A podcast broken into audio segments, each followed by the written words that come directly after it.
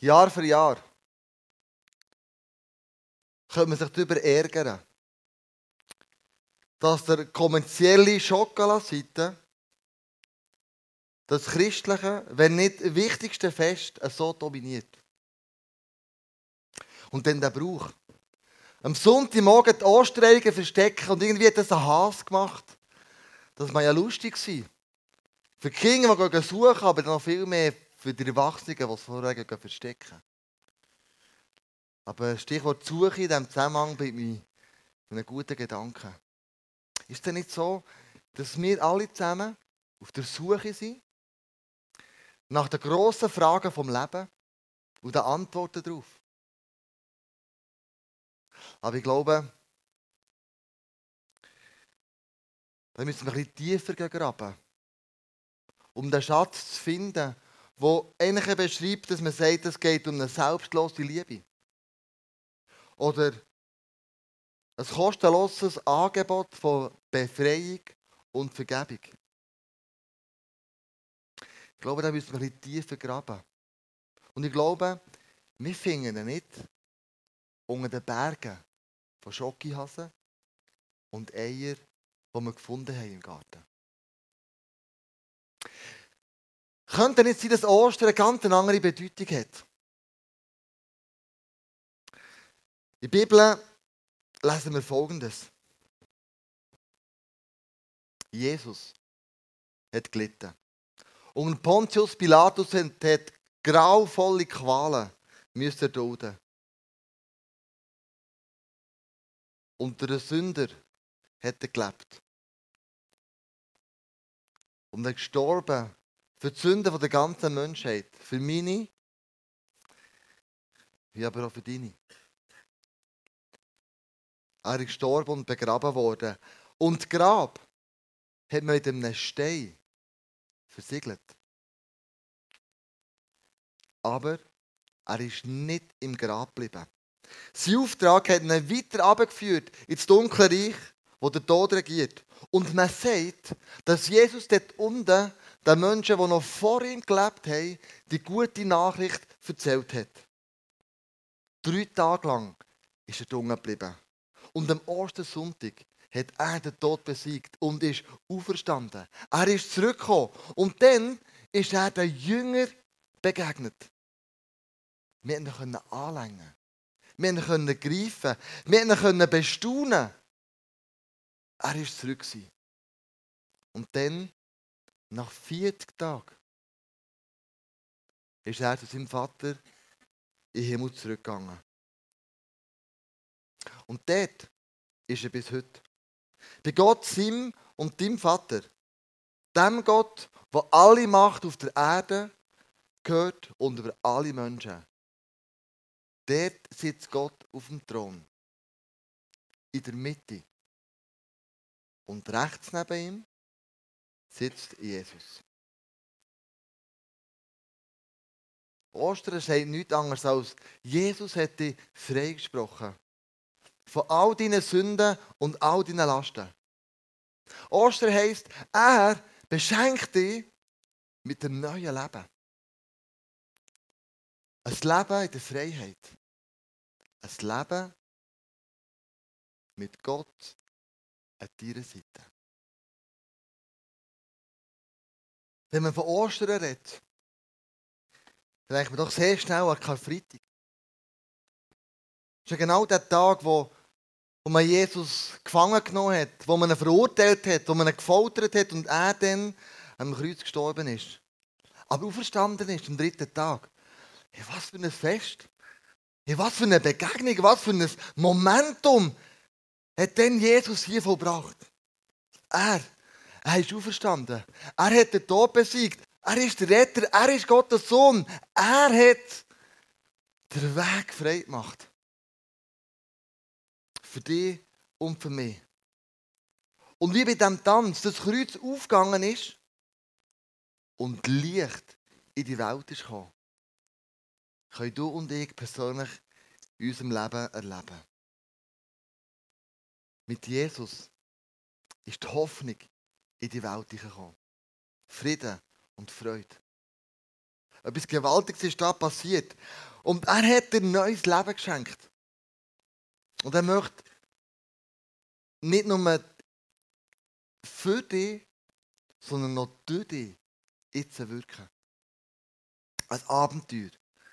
Mit dem an der Seite als der beste Freund, den es gibt.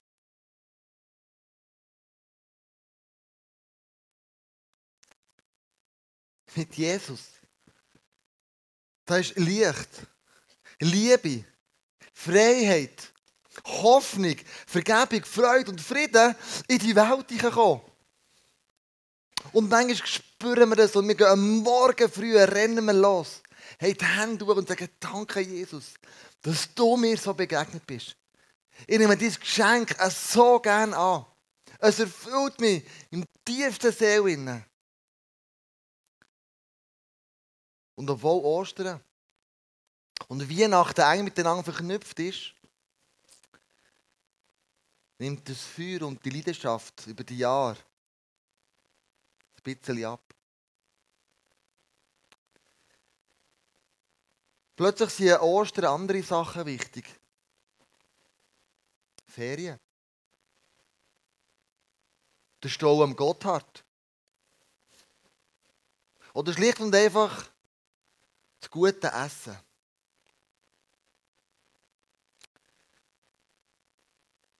Und mir tut sich so nah dies nah von dieser Leidenschaft und diesem Feuer wie ein bisschen verabschieden.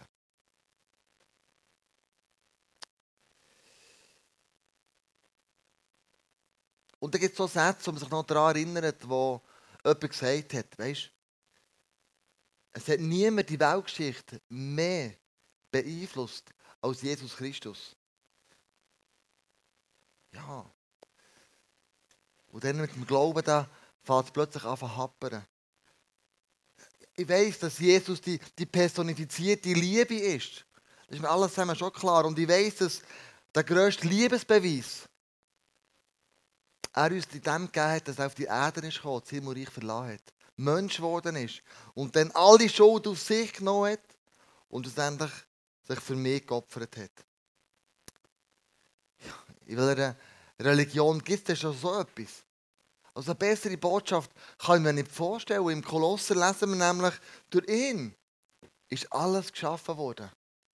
Was im Himmel und auf der Erde ist. Sichtbares und Unsichtbares. Königreich, Macht, Herrscher und Gewalten. Alles ist durch ihn und für ihn geschaffen worden. Aber heute 2000 Jahre später scheint mir doch alles zusammen ein bisschen weit weg zu sein.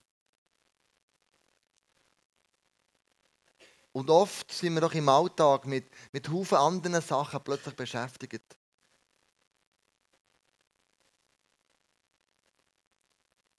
Und dann, zehn Jahre später, erinnere ich mich daran, wie es mal war. Und ich frage mich, wie geht es dir heute im Hier und im Jetzt? Tja, ich weiß nicht recht. Jedes Mal, wenn ich mir zu viel Gedanken mache, dann kommen Zweifel. Und mein Verstand sagt, der Jesus, der ist ja schon ein super Typ, sicher ein lieber Kerl gewesen. Aber also die ganze Bibelgeschichte, das ist ja auch so komisch und hätte er gerade müssen sterben. Also ich weiß nicht so recht. Der Himmel ist ein Ort ohne Sünde. Und da wir Tag ein, Tag aus mit dieser Sünde zu kämpfen haben, können wir einfach so in den Himmel kommen. Es muss irgendwie eine andere Lösung geben.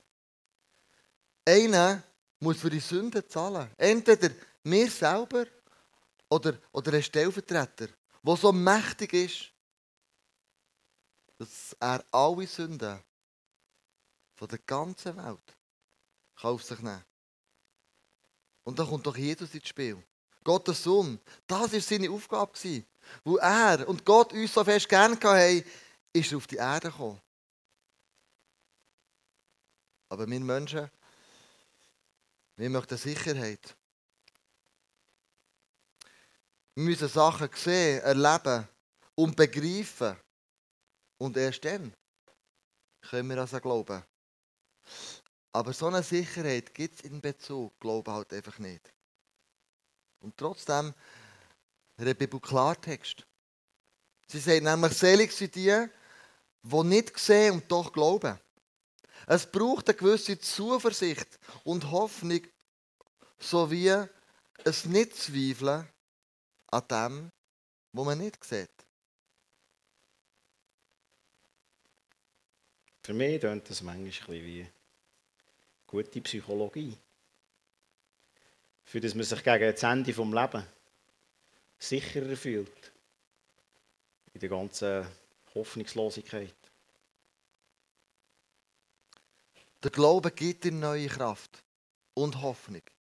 Und ja, er hat durchaus eine positive Wirkung auf unsere Psyche. Ganz ehrlich. Ich spüre Gott nicht mehr so wie am Anfang. Ich komme mir vor, als ich rackere mich hier ab, arbeite in der Kirche mit, spende meine kostbare Zeit, gebe Finanzen. Und was bekomme ich? Nichts. Nichts. Nicht mal bei der Arbeit bin ich für eine Beförderung berücksichtigt worden. Ich komme nicht vom Fleck. Es ist noch nie darum gegangen, was du für Gott kannst tun. Sondern immer darum, was er für dich gemacht hat. Und aus Dankbarkeit heraus möchte er mit uns in dieser Beziehung leben. Ja, ja. Beziehung. Wünschte mir manchmal schon eine eigene Familie. Aber sich das Leben lang auf einen gleichen Partner einlassen. Was für eine Verantwortung. Und zudem, ich bin eh nicht der Typ, der auf Menschen zugehen kann.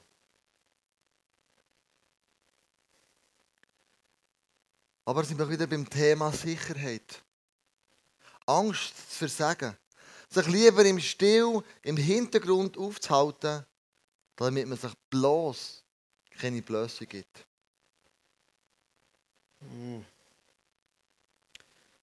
Da bin ich doch lieber auf der sicheren Seite. Mit Ablehnung werde ich nicht auch noch müssen kämpfen. Vielleicht könnte folgende Gedanken weiterhelfen.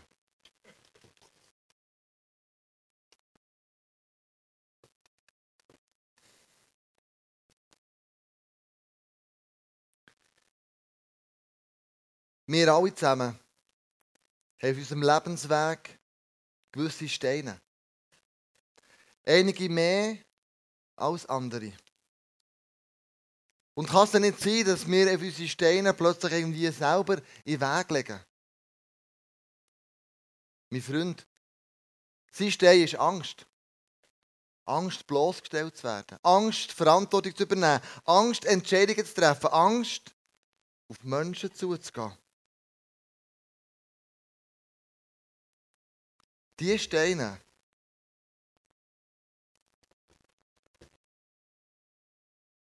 sperren uns den Zugang zur Verstehungskraft.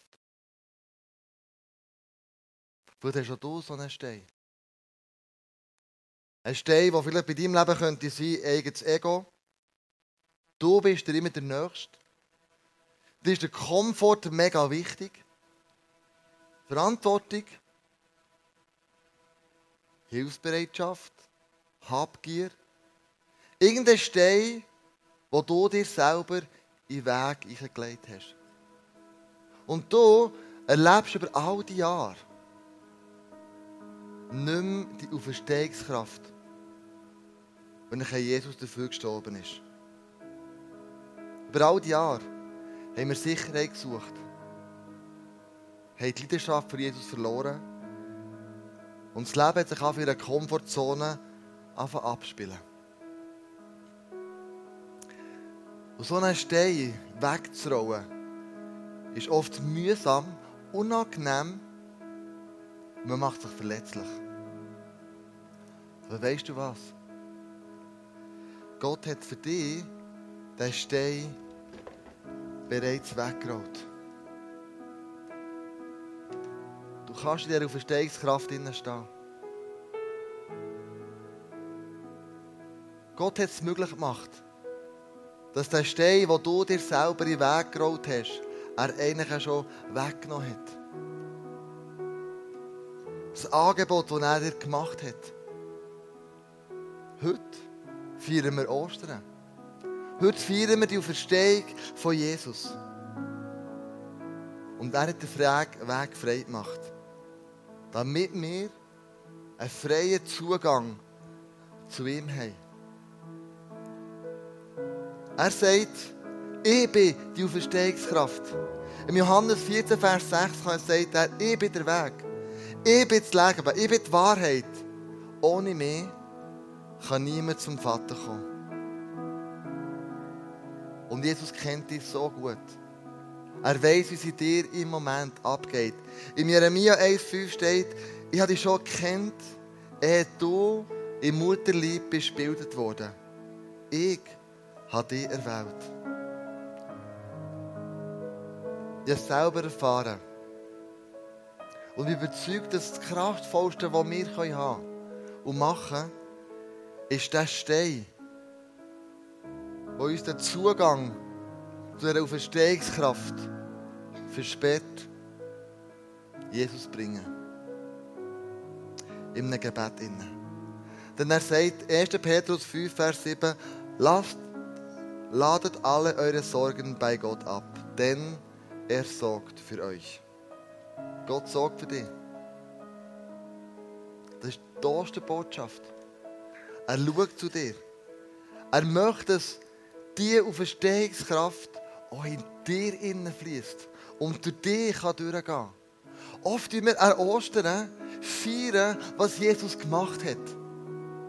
Aber Freunde, ich möchte mit euch feiern, was Jesus jetzt durch dich möchte machen. I am the hope.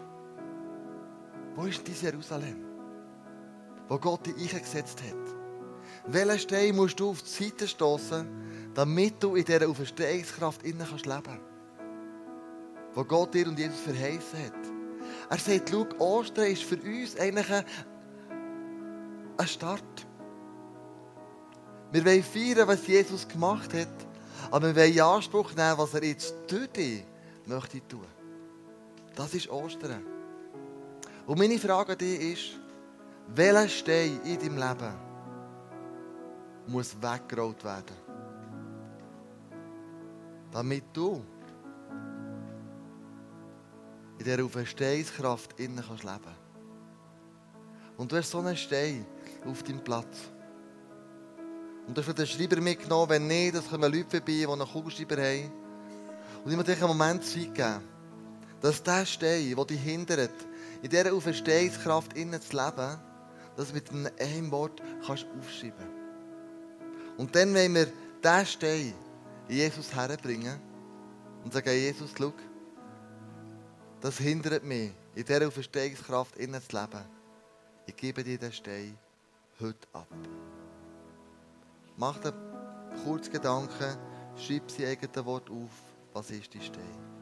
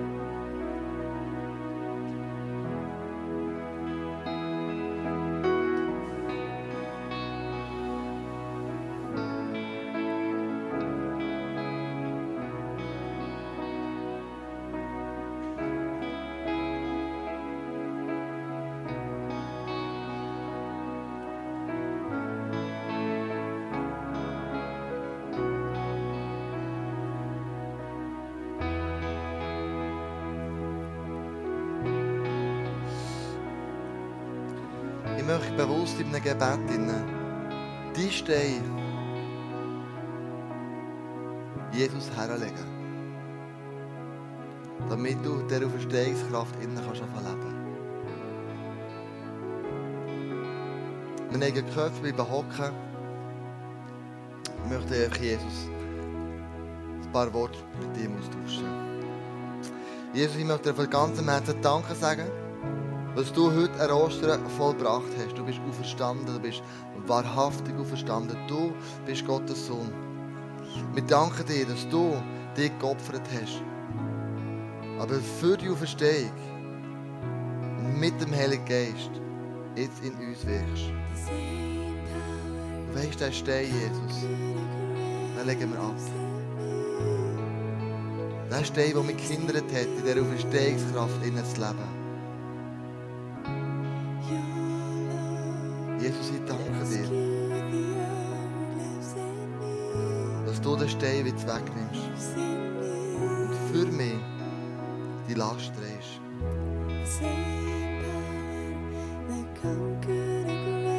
Jesus, ich bitte dich um Mut. Mut, den Stein nicht immer davor herzuschieben, sondern den Stein wegzulassen. Und ich möchte auf dich hören,